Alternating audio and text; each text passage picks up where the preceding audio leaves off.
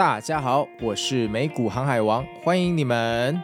很多人都说想学美股，但不知从何下手。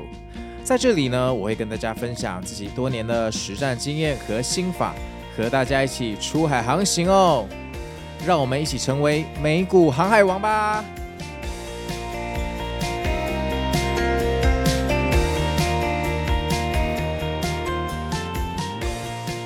大家好，我是美股航海王，又见面了。那今天是我们的来宾特辑啊，我们请了一个财经专家。那这个朋友呢，是我的好朋友，叫做艾伦哥啊。那艾伦哥是不是跟大家问好一下呢？哎，大家好。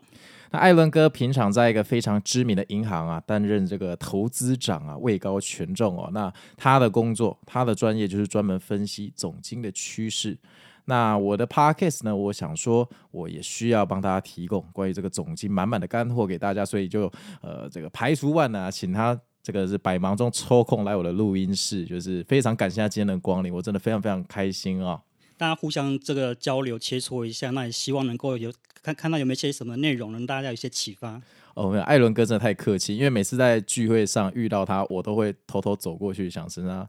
呃，问他说：“哎，你觉得最近呃汇率怎么走？通货膨胀怎么走？”所以今天呢，我也会呃扮演这个角色哈，帮大家把心中的疑问全部都问艾伦哥，请他来帮我们解答。嗯哼，OK，好啊。好，那艾伦哥，首先哦，我相信这个问题也是很多人想知道的，就是这个升息循环让我们啊散户们水深火热，从二零二二年到现在一年半了，今年都过了一半了，到底升息要结束了没啊？对，其实事实上哦，就算是去年一直在升息哦，今年联准会还非常有戏，就是呃，不管是持续升息，或者是来到所谓的升息的尾声，甚至是你到底什么时候要降息哦，都让市场满怀是猜测或是满怀期待哦。那我们事实上啊，看到说联准会它有一个很天然的所谓的政策的目标嘛，第一个叫做充分就业，那第二个叫做物价稳定。那当然除了这两个之外啊，事实上还有一个隐藏的这个绝对目标，就是。金融稳定重于一切哦，就像是我们看到，在今年的这个三月的时候嘛，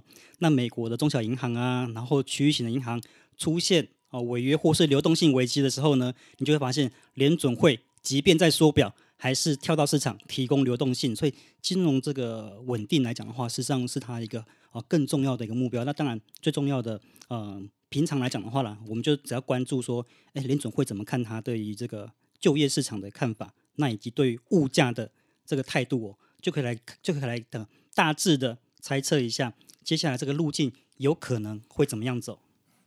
诶，那请问一下艾伦哥，你所谓的充分就业，它是观察什么的数据可以当做指标的代表数据？诶，事实上，呃，美国它实际上有个这个叫做非农就业，对、哦，非农就业的数据。那美国劳工部是在每个月的第一个。礼拜五的晚上会发布嘛？那所以这个数据来讲的话，是个非常我们讲说非常高频的数据了，大家会非常关注说，哎，目前呃美国的整体的一个就业情况啊，或是经济数据如何？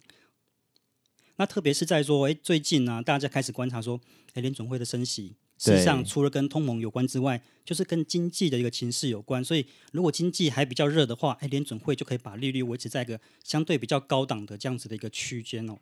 对对对，然后接下来就交交给那个多头空头自由发挥，看拿这次的数据到底要做高还是要做低了。对，其实事实上你会你会发现说，每次在发布这个非农就业的这个报告的时候啊，里面事实上有非常多的细项。那当然大家就会很快的看说，哎，新增的就业人数是多少？没错。那跟你就是你你如果是做一个不管是呃交易员或者是这个研究人员，你一定都会先做一个心里的一个呃预期一个预期值嘛，对对对，对，预估值，然后来看说。这公布出来的到底是优于预期，或是不如预期的一个状况哦？那当然，我们我们这个六月份的一个数据啊，在公布的时候，我有一个非常有趣的一个发现哦，就是当升息已经来到了我们所谓的接近尾声的时候，那到底这个景气是是不是还是持续的过热，或者是偏热？就业是不是还是非常好？这个会影响说大家对于联准会有态度的看法。因为你的就业如果还是很热的话。那联准会就会把利率维持在高档一段时间呢、啊，对不对？那除非你整个就业开始慢慢的放缓下来，那整个一个利率的一个预期才有可能哦趋于一个比较平缓的一个情况。对，没有错。对，嗯嗯。那所以我们在上这个公布六月份的一个数据的时候，你会看到说，哎，一开始市场很快的看到哦这个跳出来的一个数据有没有？哎，六月份的非农就业数据不如预期哦，原先预期的可能是。呃二十三万人、二十二万人，但是啊、呃、公布出来的只有二十万人，哦，那也比在五月份公布的三十万人哦，也明显的一个下滑。那所以大家想说，哎，这个整个就业的一个状况开始有趋缓的一个情况。哎，但是这个我就觉得有点怪怪，因为他前两天发布的这个小非农 ADP 却超过预期一倍，所以那个时候我自己在做交易，我也觉得莫名其妙。那因为这两个数据通常是有点关联性的，怎么？对，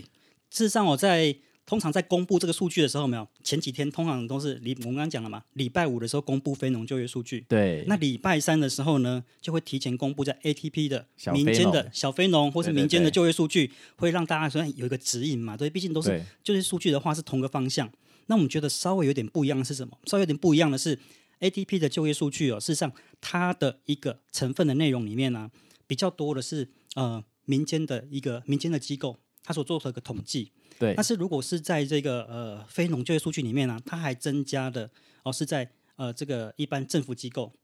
的一个数据的这个一个就业的状况哦，那所以它的涵盖的面向来讲的话，或许会是比较广的一个情况。那所以呃 两个稍微有点不同，那所以有时候会有时候你会发现是同向。我怎么觉得民间的数据好像可信度还比较高？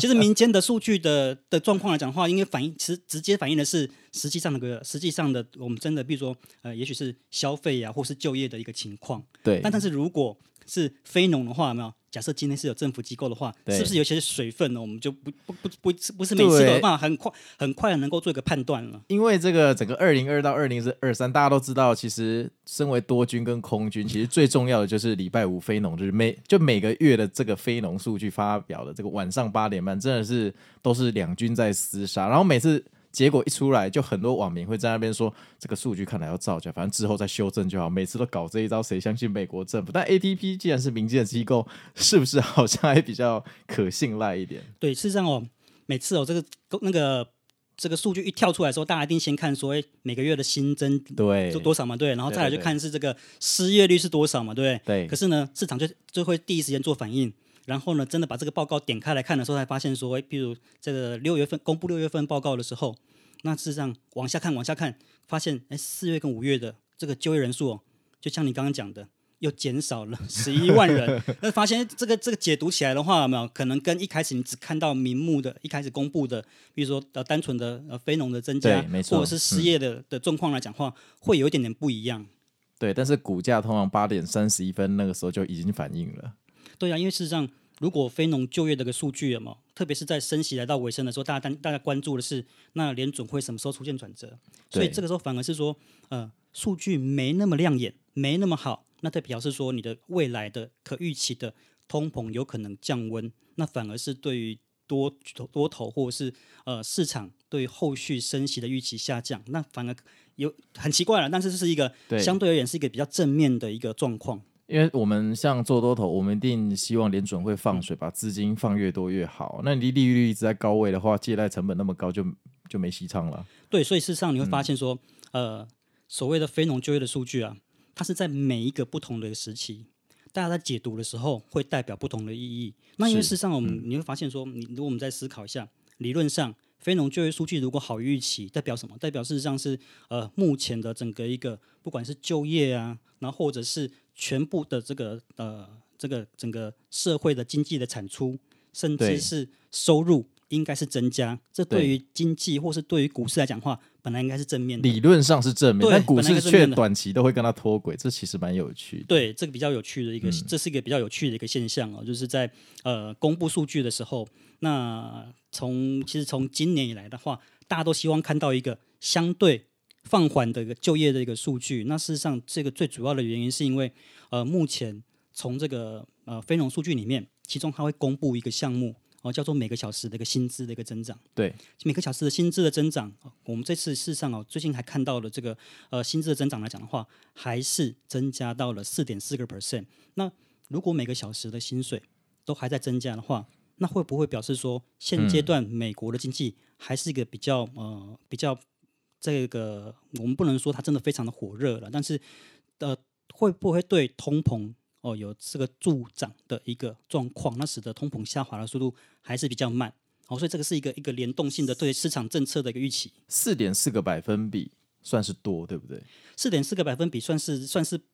蛮高的一个状况，因为事实上你要相对于说，嗯、你要相对于说，呃，经济的一个成长。对，现在目前事实上以联准会啊，在六月份公布经济预测的时候，虽然上修，可是对于今年的经济成长率大概预估是一个 percent。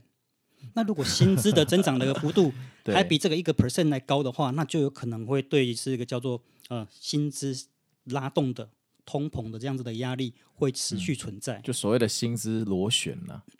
对，其实这个是就是大家会提到的说，哎，薪资的这个上涨的一个螺旋通膨哦。那所以呃，我们如果事实上从我们自己个人来看呢、啊，你会发现说，呃，在这个就业这个就业数据里面呢、啊，你本来这个。对于薪资上涨，本来是一个很正面的，真的。对，本来是这个是一个消费啊，对啊，这是个消费的，这是一个未来可支配所得提高的一个情况，对，对，超正面的，超正面的。那但是呢，呃，我们在看每一个这个非农就业数据细项的时候啊，或许这个成长的动能是来自于不同的不同的一个类别，是对，因为像呃，在这个非农就业报告里面，他会把这个到底是哪一个行业的一个复苏，我们或是就业啊。可以分的比较详细，那包括的可能有像是呃建筑啊、制造啊、零售啊，或是专业跟商业服务，那物流、金融哦，跟这个健康照护或是教育。那如果事实上我们看到的是呃，一般是在专业或是商业服务，这个是本来就是薪资比较高的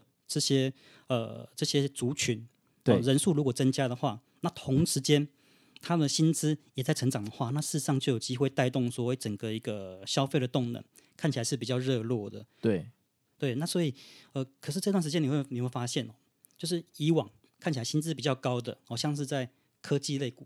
哦，或是金融族群来讲的话，在过去哦第二季开始或多或少都有看到一些呃人力精简的这样子的一个这个情况，裁员呢、啊？对，就是裁员啊，嗯、就是这种这种状况来看的话，那也表示说，嗯，可能对于薪资这种高薪的族群。进一步的这个薪资再进一步往上增加，这样子的一个动能已经开始放缓，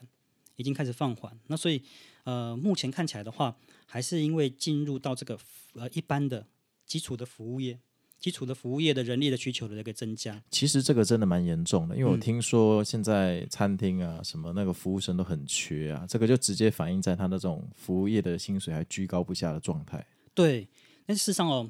我觉得可能是在疫情过后那。这些呃，我们所谓的一一般我们感感受到的，就是在中低阶或者是这这些服务业里面的人力有没有没有真的回流？那因为事实上开始有更多的呃更多的机会，更多的机会，或是所谓的就业的选择啊、呃，更多就业的选择。譬如说，譬如说美股航海王，他本来也许是一个，也许是个上班族，但是呢，他今天变成是一个自由业，变成是一个专业的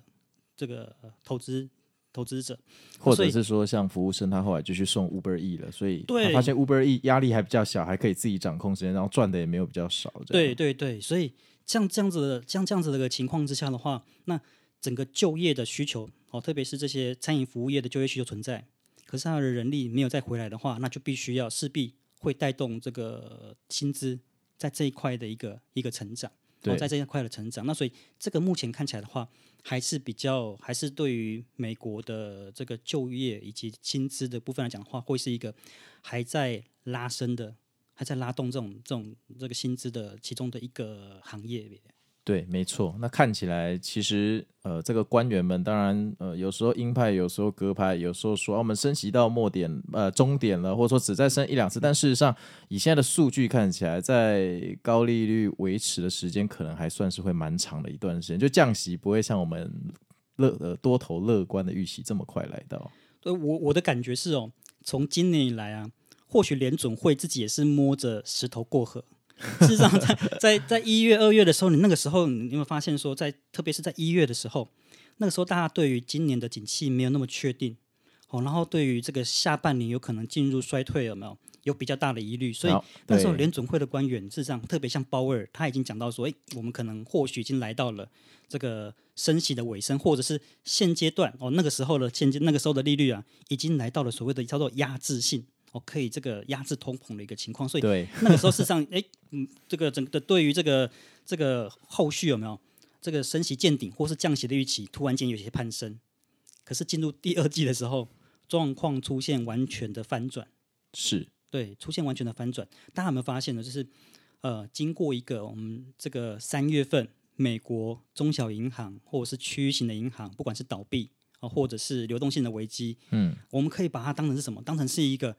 呃金融压力测试的实境秀。以往金融业的嘛，他们的压力测试都是在纸上完成的。对对对，这个真的是真人真秀了。这对，就是实境秀，真的实境秀，真的是一个市场出现很大的流动性危机的时候呢，那但是联总会或者是这个这个这个风险哦。被控管在特定的区域、特定的这个行业、特定的银行哦，那所以也没有造成太大的一个真的所谓的金融的这个股牌效应，对危机。它股牌其实倒到一两家之后，大银行就进来收购了。是是是，所以你会发现说，你会发现说，哎，经过了那一次事件之后呢，那联准会自己可能也感觉到，自己可能也感觉到说，嗯，在呃金融的个紧缩的环境，又经历过了一个这个压力测试。实境秀以后，那或许整个经济的一个体质来讲的话，有有可能可以承受所谓利率持续的走高，哦，持续的走高，而且同时呢，也开始也可能开始感觉到，或许市场有点低估了哦经济复苏的一个动能，特别是一月份以后，那这个 AI 人工智能的应用。横空出世这个需求，真的真的，自从 AI 出现之后，我已经很少看到人家在讨论经济衰退这四个字，还有什么技术性衰退，我已经三三到四个月没有在那个股民间听到这句话了。对，所以在整个其实，在整个上半年的这个经济的一个情势有没有？第一个围绕在升息，但是呃，另一个面向来讲的话，原先大家所担心的升息，使得这些呃科技股啊、成长股。它的评价面修正，或者是库存偏高的一个情况，嗯，那因为这个人人工智能突然间大家没有预期到嘛，对，它这个这个需求对突然间的浮现，那也使得说呃市场对于呃科技类股或者是这些呃库存啊对对对，有没有需要修正这么久？有啊有啊，向上修正，向上修正，向上修正，股价向上修正，向上修正了，这个这个库存库存向下的一个调整，那就来的比原先预期的更早更快。对对，那所以。你会发现说，是特别是第二季底到了进入这个下半年第三季初的时候，这个嗯、呃、复苏的态势有一点点哦，有一点点扩散到其他产业的这样子的味道。乐观的情绪会传染对，对，乐观的情绪会传染。嗯、然后再来的话，就是呃，不管是刚刚提到的三月份的特定的区域银行的危机，或者是六月份美国债务上限的问题哦，哎，关关难过关关过。哦、那个债务上限是那个每年都会来一次的那个八点档。对，这个是一个我们有时候都会在旁边看说，哎，这个到底会演到 哪一出的时候有没有？哎，喊出来喊停。然后这次还是算是相对而言算是比较顺利的一个情况。对，没错。好哦，那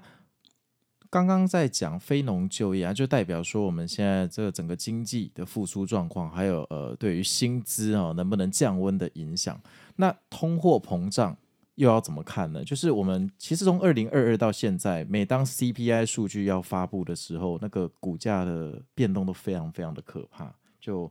呃，通货膨胀跟股价之间的关系，跟整体经济的关系，能不能跟大家解说一下？对，其实事实上哦，为什么要这么关心呃通货膨胀？因为如果它是一个像过往差不多二十多年的这个，如果通膨率是偏低，哦，对，有差不多两个 percent 啊，或甚至偶尔稍微经济比较热的时候三个 percent 来讲的话，那这种环境事实上是对于经济来讲是好的，健康的，健康的，哦，健我们所谓的叫做健康的一个通膨嘛。当然，我当然都希望说，哎，我的这个呃售价或是我的薪资都可以缓慢的一个增加，没错，都可以缓慢的增加。那至少如果能够跟着经济的一个成长的成长来讲的话，哎，这个是事实上是。大这是推动啊整个一个社会发展很重要的一环哦。那呃，但是呢，大家其实开始关心或是担心哦。从去年开始，大家担心的是会不会有所谓的停滞性通膨？嗯，当我的经济成长率没有在增加，甚至经济是在下滑，可是通膨不管是在去年呢，我们看到是供应链断裂呐，油价上涨嘛，原物料的价格大涨，嗯，的这种情况之下是呃明显的被成本。那以及除了成本之外，也有在这个今年开始有解加上解封之后的需求，对同步拉动的这种通膨。那通膨偏高，特别是在去年一样，应该是我记得是在去年六月份的时候，对美国通膨最高是超过九个 percent。哦，那个时候真的好恐怖，哦。对，那个时候的，哦、那个时候 CPI 一出来，那个股价都四趴在跳了。对，那如果通膨拉到九个 percent，大家很大家很难想象说，哎，才刚开始准备升息的联准会会把利率拉到哪一个点位？那个时候真的是吓死人了。终端利率哎，到七哦，不见不散。对，没错，就是事实上大家就会有这样子的预期，哦，就会有这样的预期。那所以我们现在事实上哦，呃，经过了，其实已经经过了一整年通膨哦连续的下降的过程了。那现在呃最新公布了美国的六月份的这个 CPI 的数据哦，名目的 CPI 已经跌到了三个 percent 哦，这个是六月份哦，事实上还在上半年的最后一个数据，已经跌到了三个 percent。那显示说，呃，这个整个一个趋势来讲的话，是已经明显的个下降，而且二手车的价格也有下降。对对，像在去年的时候嘛，大家的看到通膨数据的时候，对，除了说看新车，呃，新车那个时候因为没有晶片，所以也没有新车，没有新车要看二手车，居然还卖的比新车的价格还要高，哦，这个也是是也是有点有点呃经济有点被扭曲的一个情况。没错，那，那也代表说，表示需求是蛮强劲的。才会有这样子的一个，还才会有这样子的一个推升的一个效果嘛？对，如果经济没有成长，大家口袋没有钱，那即便是即便是这个通膨是在往下走的，事实上也不是大家乐见的一个情况。没错，对。那所以呃，反而事实上哦，最近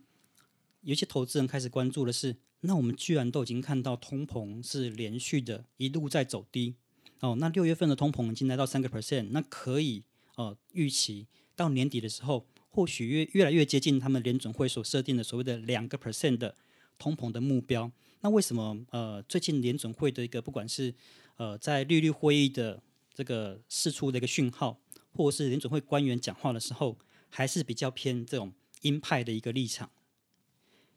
是。那这个我也很好奇。嗯、对，对我我觉得联准会，我本来觉得说联准会它只是就看看区段，反正股价过热就帮你浇熄一下，那股价过低就帮你割一下。鸽派的鸽，就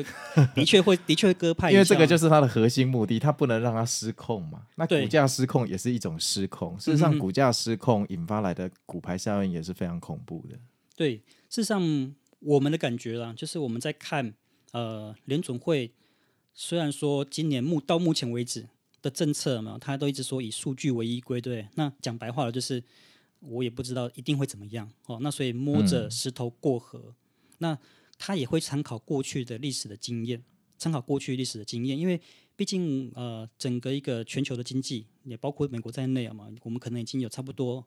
二十多年来，通膨都是维持在一个相对比较低点的一个位置。真的，对，对那通膨突然间飙升到了，不管是突破了三啊、五啊，甚至到了九个 percent 之后呢，大家就梦回哦，一九七零年代。这个石油危机啊，大通膨的时代哦，那所以那个时候的压力的确，的确是我们觉得是联准会现在为什么还是要呃坚持一个比较偏鹰派立场？我觉得他还是有一个，比如说过往经验的一个心魔了。他不太敢现在马上就乱放松了，他怕历史重演。对，因为我们看说呃，明目的通膨虽然在下降，对，没错，可是所谓的核心通膨。嗯我就是扣除掉这种呃食物啊跟能源啊这种比较容易呃这个受到这个比较敏感性的这样这些因素、哦、的影响之后啊，那留下来的这些项目啊，留下来这些项目，那也包那就就就包括了像是服务业的需求哦，你订购的这个机票啊、订房啊，然后或者是像刚刚讲的这个房租啊、二手车啊，这都是属于核心通膨。六月份的核心通膨还在四点八个 percent。所以核心通膨还是维持在一个高位，对高位相对来讲的话，这个降温比较慢的一个情况哦。那事实上，我们再把它连接回到刚刚的那个就业数据里面，有没有？就业数据里面事实上有一个我们叫做呃薪资的薪资的这个上涨的螺旋，对。那事实上跟这个通膨事实上有关系，因为所谓的薪资它有一个僵固性，跟物价不一样。譬如说，这个油价有没有上去了？那我们就跟着调涨嘛，对不对？可是，如果油价如果跌下来的话，你去加油站的时候，实际上油价也会跟着调降，也会跟着调降，所以它会有一个波，它会有一个浮动，它有个浮动。那我们现在看到的这些呃所谓的成本推升的通膨有没有？像是油价、原物料的这些成本的一个推升的通膨啊，它都已经呃已经明显的影响力已经消退了，影响力已经消退了，留下来就是所谓的比较僵固性的通膨，就像是薪资。嗯我薪资都已经拉上来，我不可能会再接受降价，除非经济下滑。可是目前看起来的话，美国的个经济事实上还是维持相对比较呃比较稳健的一个情况。哦，那所以这就是大家或是联准会在看的是，而整个一个核心的通膨还是维持在一个比较缓缓慢降降温的一个情况。所以他会比较担心说，会不会就像这个一九七零年代有没有？我一看到这个通膨哎降温了以后，那我就停止升息，或是转向降息，然后后来呢，反反复复的发现通膨又回升了，通膨又回升了。那到了这个啊一九八零年的时候呢，通膨又来到高点，哦，那个时候就真的进入了叫做停滞性的通膨。对，那您你就必须要真的采取霹雳的手段。所以在事实上在呃一九七零年代的年底啊、呃、年代七零年代末到这个一九八零年初的时候，美国的基准利率事实上是一路拉升到了二十个 percent。来去压抑通膨，所以那个的确是联准会不想要看到那样的一个情况，所以我们才说这个是一个联准会现在在政策是不是要很快的做个放松的一个心魔。二十趴，天哪，那个不知道多久以前的事，那一段日子可能我爸爸那一辈、我爸妈那一辈有经 经历过。其实我们自从这个出生以来就很少经历过这么高的通膨。对，我们都是处于一个低通膨啊、低利率的环境啊，特别是事实上过去二十多年来都是这样子的一个情况。对。所以，但我现在看起来，其实就像你刚刚说，其实很多数据还是彼此在打架。就是像非农数据，大家期望它降温，好吧，它有降温，那偏偏核心最重要的那几个部分，呃，又没有降温。然后，嗯，这个就会变成说，如果联准会，呃，他身为一个政策的制定者，其实他自己也不知道怎么办，所以他就只好说啊，我们接下来就。会依数据逐步决定，他没有办法给出一个明显的 guideline，因为在两三年前，其实联准会都是直接给 guideline 的，他都是说以后我要怎么做，以后我要怎么做。对，事实上，就算是以数据为依归的话，没有，就我们刚刚已经提到的就业数据里面，哦，就业数据里面的一个假设，开始看到说每个月新增的非农就业数据，就业人口开始减少，哦，然后再来的话，也还有一个，其实还有一个很也也算是蛮重要的，哦，也算是蛮重要的是。我们这个劳动参与率有没有提高？对，就像你刚刚讲的嘛，就现在还是很，就是餐饮业还是很缺工。如果这个大家开始重新的体认到所谓经济可能情势开始慢慢的没那么好了，那你原先的存款或是可支配的一个所得开始降低，我真的必须要认真找个工作的时候，劳动参与率提高，劳动参与率提高，事实上就有可能带动就是每个小时的薪资开始降温。哦，所以这这是是一连串的一个数据，大家可能可以开始一起做一个比对。对了，就是大家要重出江湖哈、哦。就是如果你现在在做 Uber E 的，赶快回到这个 餐厅。我们大家通膨解温之后，我们的这个高利率就会比较快结束。我想 Alan 哥的意思应该是这样。对对对。哎，那 Alan 哥在这里，我想跟你请教一下，因为其实我觉得听众还是比较在意他们手中的股票是涨是跌、啊嗯。那能不能给个一个很简单的讲法，让他们可以记下来？就是说 CPI 的数据，哈、哦，非农的数据。怎么样的变动会影响股票涨或是跌？对，如果是呃，我们就现阶段现阶段来看呢，对，就是不要看以前的理论了，就现阶段来看的话，对，影响股票哦，其实事实上是多数的金融资产的涨跌，就是联准会何时是最后一次升最后一次升息，那以及未来降息的预期。所以目前看起来的话，只要经济有放缓的任何一个迹象，联准会的一个政策态度就会有可能哦，从鹰派。转向偏中性一点，哦，转向偏中性一点。那当然，如果你看到这个鸽派言言论出来的时候，表示他对于经济的看法来讲的话，就开始变得比较保守了。所以，如果能够看到这个言论哦转向比较中性的话，那或许是现在目前对于市场的我们叫做金发女孩经济了，哦，温温的刚刚好的一个状况，或许是对于不管是啊、呃、股票市场啊，或甚至是债券市场啊，都是一个比较好的一个一个背景。对对对，所以如果我们要看到呃这个现象，就是说联准会对于未来经济它的预期不再如此的强势，所以可想而知，呃联准会对未来的利率就会抓的比较松一点，甚至开始考虑提早降息的话，那对于非农就业指数跟 CPI，它是要上升还是下降呢？非农就业的一个人数哦嘛，一定是要看到说又减少，譬如说我们在六月份的时候，对不对？看到是二十万人，如果接下来看到比二十万人更少的话，那你可以预期的是。呃，后续联准会已经达到它的一个效果了。我们事实上从今年以来哦，大家刚才讨论的是呃经济的衰退嘛，对不对？那我是个人的看法是，这个如果真的是一个经济的衰退的话，或者是所谓的软着陆的话，这是一场联准会主导，而且它需要让通膨降温的一场一个衰退哦，一个人工的衰退。那所以事实上大家实际上呃，我们没有那么担心说经济陷入浅层的衰退。或者是经济放缓，因为这个是本来就是政策主导的，你反而一直过热的话，联准会就不会那么轻易的啊做一个政策的一个调整。好哦，那我想大家对于呃 CPI 这种数据，或者是非农就业指数这种数据跟股价的联动关系都有一定的认知啦。根据我们艾伦哥的讲法，那就是呢，呃，经济如果你过热，哈，联准会就需要把利率提高，或者是利率高利率维持在呃一定的水平去压抑哈经济的增长。这样的话，大家手中的股票就会呈现一个比较痛苦的状态，因为股票呢跟利率的关系啊，就是要低利率的时候股票才会活跃嘛，低利率股票才有催化剂往上涨哦。那接下来我想跟艾伦哥请教一下，就是现在 Q 三二零二三年的 Q 三刚开始，那下半年呢，无论是股价或者整个升息循环或总经。有没有什么值得跟我们分享的地方或趋势的看法？对，事实上从第二季开始的时候，我想，我市场一定有观察到说，哎，为什么我们整个一个呃市场的一个波动，或是我们有有一些人可能会看的是恐慌指数啊，VIX 啊，呃，来到了相对的一个从二零二零年到现在的低点，哎，市场的确没那么恐慌，然后再来的话，股市创下了一个波段的高点。除此之外呢，你会发现说。美元居然在往下走，美元居然在往下走，那表示说整个一个市场的一个避险或是预期心理来讲的话，一定是来到了政策出现出现转折的一个尾声，哦，出现转折的尾声。那所以呃，从呃货币市场的一个角度来观察的话，大家可能已经开始预估啦，哦，七月底联总会这次的会议升息一码，哦，几乎是底定，但是也可能暗示这个是最后一次的。升息，那它有没有可能不升息？升不升息的几率事实上不高。哦，因为其实我我我们我们在事实上我们在看说，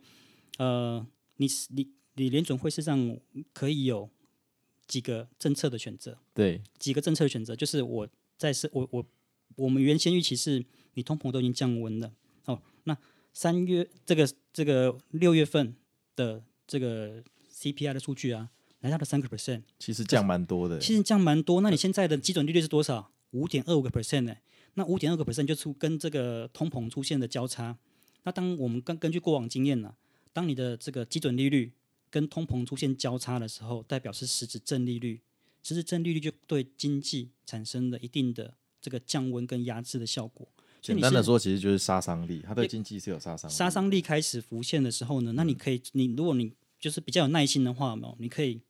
持续的观望啊，因为经济就是升息，事实上也有递延性，它不会说我今天升息，马上就看到，马上就对于整个经济有没有出现很快来来得很急很快的这种嗯所谓的杀伤力或者是降温的效果，那它还是有一个递延性嘛，对，那既然你对于这个政策的效果确定性不是那么高的话，你事实上可以有一段观察期哦，有一段观察期，那也许不急着哦在。这个六月份的时候暂停升息，那七月马上就突然间就又要升息，所以它有可能七月升个二十五个基点，然后八九月暂停，然后后来看到数据又飙高，他觉得经济又开始过了，他十月再升的意思吗？事实上我，我我们现在观察的是，反而是认为说，你已经把利率如果在月底再升息一码哦，二十五个基点的话，那是来到了五点五个 percent。对，那五点五个 percent 事实上。还是一样哦，远高于你现在的，不管是通货膨胀、通货对名目通膨或是核心通膨，你都已经比它高了。所以你事实上应该要进入政策的观察期，来观察说经济缓步降温的一个情况。因为毕竟那个趋势啊，不管是名目通膨或是核心通膨啊，CPI 或者是 PCE，事实上都已经是下行的趋势了，都已经是下行趋势。那所以接下来我们的想法，可反而是认为说，你大概升息完以后。到年底之前，你就是观察观察。那因为通膨有这个，呃，因为利率有降温那个效果嘛，所以你进入下半年之后呢，势必会对于一些不管是消费啊，开始产生一些一定程度的压力，一定程度的压力。所以这个是联准会可以花一些时间哦来观望，说这个升息之后的递延的效果。那我们反我们反而认为说，你也许升息完以后，到年底之前按兵不动，或许是一个一个。一个政策的选择，但这个中间可能会有插曲，而且我个人觉得这个插曲发生的几率蛮大。嗯、譬如说，其实我们现在聊的事情，就是在聊下礼拜三那个半夜两点的 FOMC 怎么走了哈。啊、其实也剩下几个交易日而已，就觉就要开讲下好离手嘛。到底要升二十五个基点还是不升？那绝对不可能升五十个基点，那几乎是不可能的。但是万一它升二十五个基点或不升，好。那假设股股票一路走高，标普莫名其妙就涨到四千六、四千七，都快要创回到历史新高的时候，这个时候呢，因为股市只要一走高，其实就意味着是不是消费力又变强，通货膨胀又会继续居高不下？那有没有可能九月、十月的联准会觉得你这个股票已经要回到四千八百点，所以他又 跑出来升息，就升二十五个点，就是说，到底是股价强迫它必须要升息来？挫挫我们多头的锐气，顺便压制人民的消费力，还是说，呃，经济面的考量？当然，我也希望它按兵不动，但是有没有可能股价让它按兵有动呢？对，呃，我们我们其实观察这么久，没有股价的涨跌啊？它只要不要是引发，它只要不要是引发，譬如说我们刚刚一开始提到的这个天条嘛，就是金融稳定的话，对，它并不是最优先。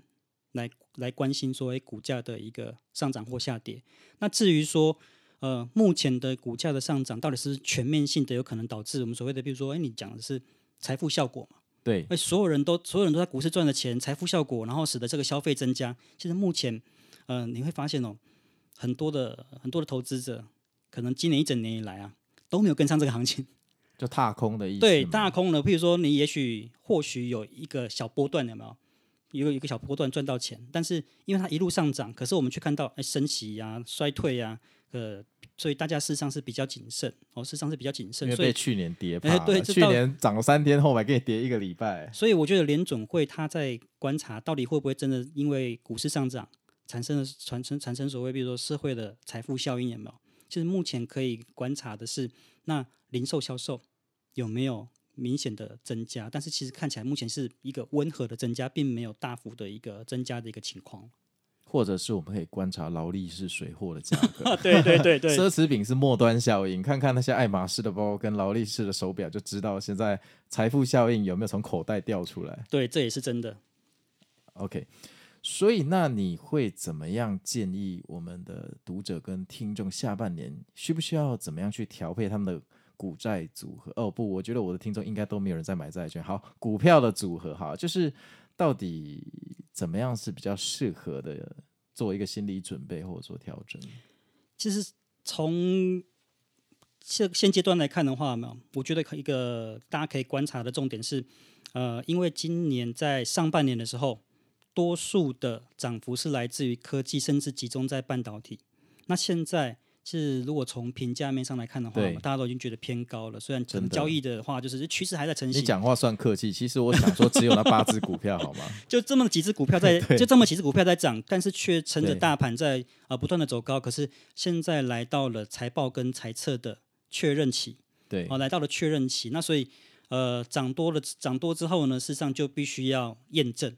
哦，就必须要开始验证。特别是哎利率还在走高的时候，更需要。因为前期已经先反映了，以后现在必须要有财报跟财测来验证嘛。那所以在接下来的几个礼拜之内，哦，接下来几个礼拜之内，其实就是下礼拜了。哎，科技股就是在下礼拜。其实，其实对科技类股有非常多的、非常多的这个大家会特别关注的，都关注的就是涨了这么多，那能不能交出一些至少符合大家预期或是优于大家预期的一个成绩单？哦，那如果没有的话呢？嗯、事实上，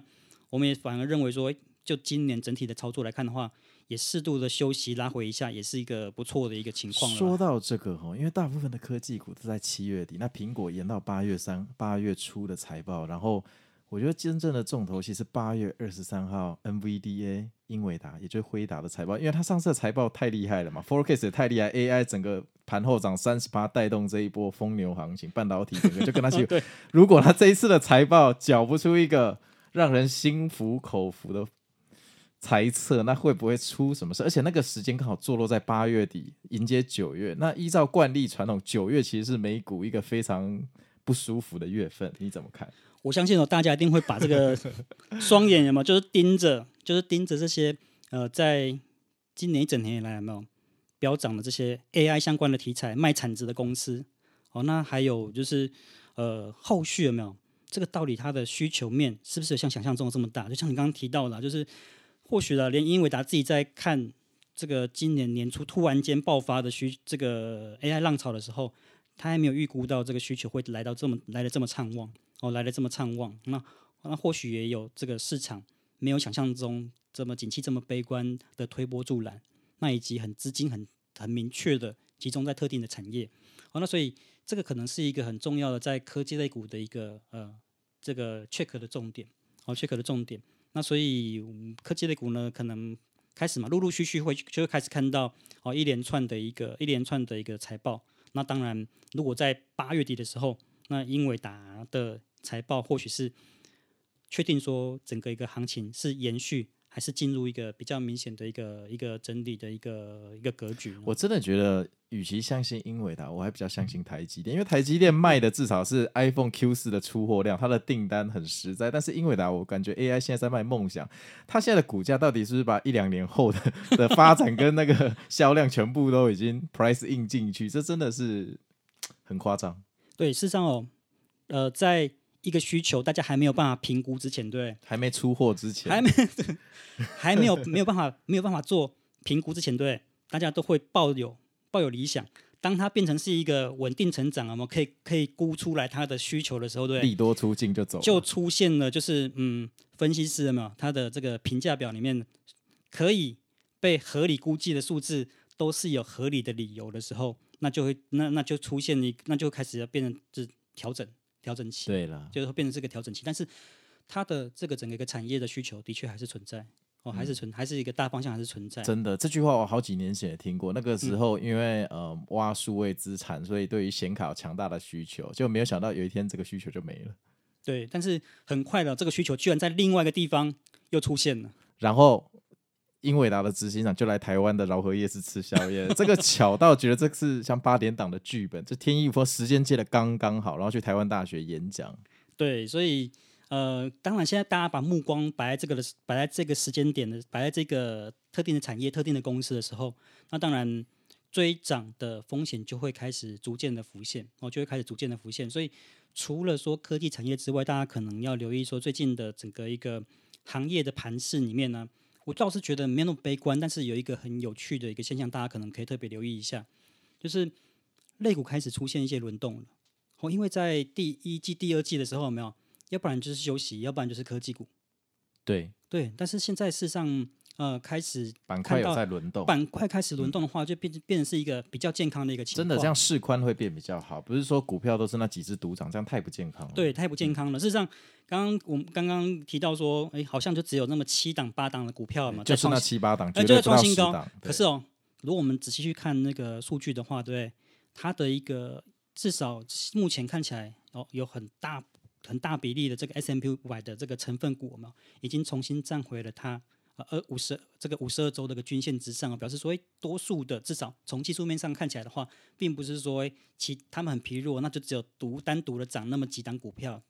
对，所以这个我这个反而是说，看到行业别出现轮动的时候，哦，行业别出现轮动的时候呢，股市还是一个比较健康的一个，如果进入整理了，还是一个比较健康，大家啊不需要那么急躁或者是担心的一个情况。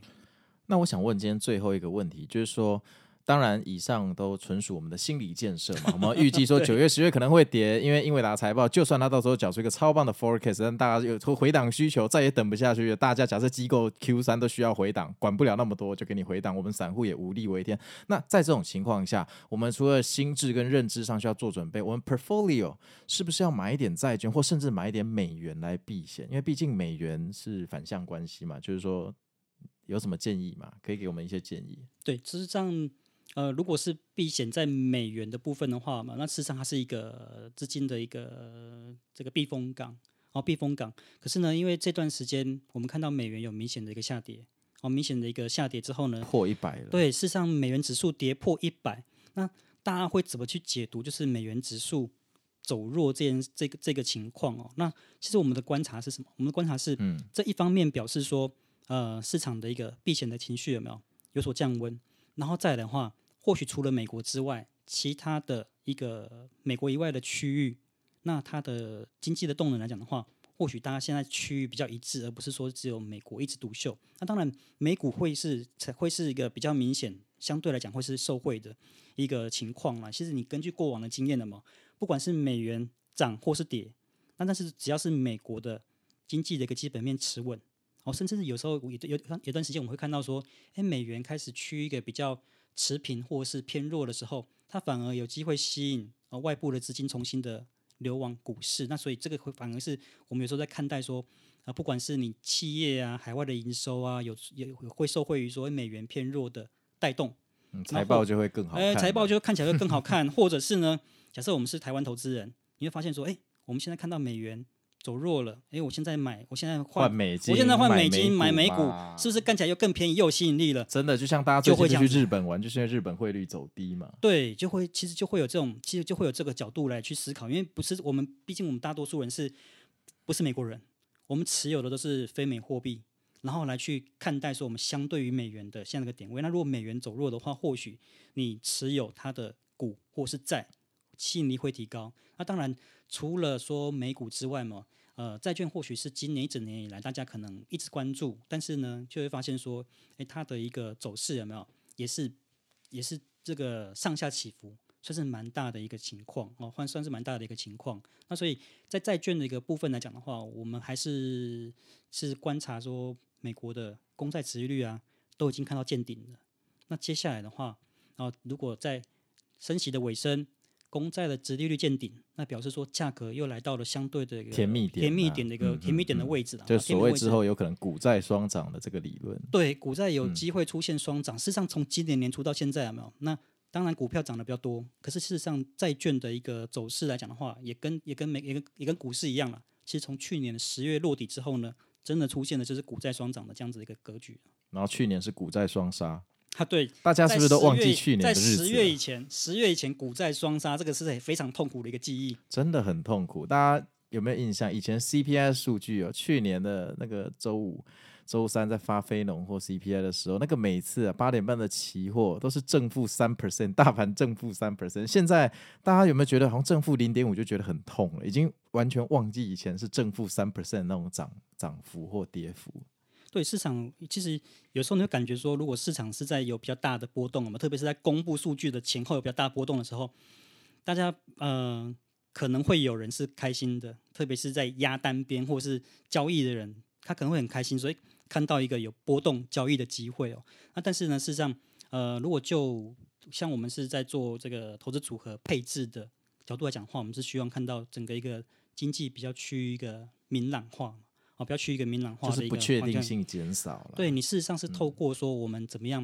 嗯、呃，透过资产的配置来去减少这种不确定性，拿到一个比较确定的一个报酬率。报酬率，对对对，嗯嗯，对啊，去年真的很恐怖。去年很多人，我看他这种数据发布的前后，他就那个买那个期权，然后压双边，就只要任何一边，不管是正七或负七 percent，反正他只要有一边有波动，他就有赚。对，有波动的话，对于特定的 对于特定的策略来讲的话，是一个好事。那事实上，我今年呃，今年可能会也会看到类似的情况，就是在数据公布的时候，有没有也会产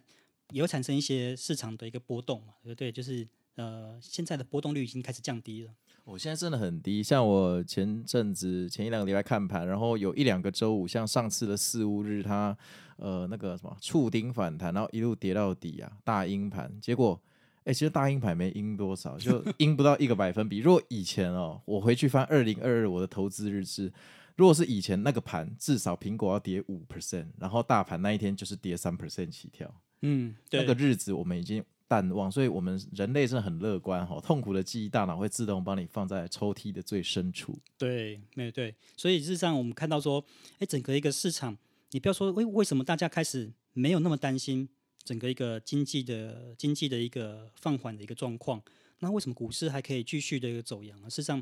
就跟我们在一开始跟前面跟大家提到的了，如果经济是进入一个叫做金发女孩经济嘛，温温的哦，不太冷也不太热，所谓的不太冷就是呃经济事实上还是有在成长，啊，并已经没有看到进一步的下滑，甚至开始有止稳，像是美国每次在公这个联准会在公布它经济预估的时候是。稍稍的往上修正，哎，所以这个斜率还是有点，哎，蛮好，有点往上。真的。然后再来的话，就是什么样不太热，通膨不太热的话，那联准会呢有没有必要再进一步的这么大的压抑？他们就不需要扮黑脸，就不需要再做这件事情，然后不需要再扮黑脸的话，那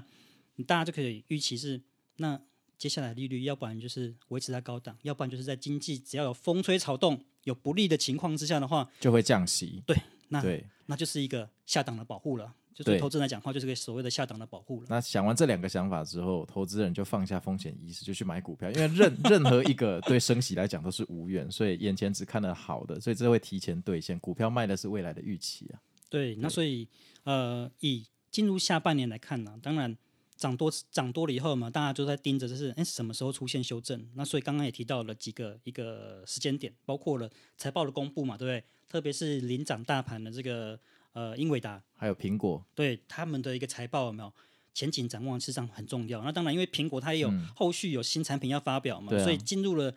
准备进入这个第四季之前，那有实际上不一定。不一定会真的会带来多大的一个一个真的拉回的。不会，我觉得华尔街一定有办法把故事把黑的讲成白的，圆的讲成。他们是华尔街，他们就炼金术嘛，无中生有就是他们的本能嘛。对，那所以就我们一般投资人来来讲的话，就是希望看到说，哎，如果市场出现所谓的坏消息，只是坏消息的时候嘛，比较好解读。就是市场不好的时候，哎，休息一下；当市场比较正面、比较好的时候，哎，我们就来正面的解读。那可能就进入一个什么多数人。可以操作的啊，这样子的一个呃上涨的一个走势了。好啊，那今天非常感谢这个艾伦哥来上小弟的节目，然后我真的很开心，很荣幸，因为我今天也学到很多。那希望你今天也有从艾伦哥的口中得到你想要的知识。那如果哦，你们听了觉得不错，你们还有想要了解什么其他的总经的议题或知识，你们也可以在我的美股航海网的粉丝团私讯我，那我会再跟艾伦哥再协商下一波的时间，因为我非常希望他可以是我节目的常客，因为不只是你们，我也学到东西了。最后，艾伦哥有什么话跟大家讲吗？对，希望今天的跟跟大家分享那些内容哦，有一些可能有点硬，但是呃，希望大家在解读数据的时候，那每一个数据它可能有不同的时空背景。然后解读的一个方向也许不一样，也许不一样。那所以当然了，就持续的收听这个美股航海王的这个每天的那个内容，就会大家给带给大家更多的这样子的一个啊启发跟收获。真的真的，我也希望我节目可以常常请艾伦哥来这个发表他的论点，帮助大家成为美股航海王。美股航海王，大家都是美股航海王。那我们今天就到这里为止喽。那感谢大家，谢谢，拜拜，拜拜。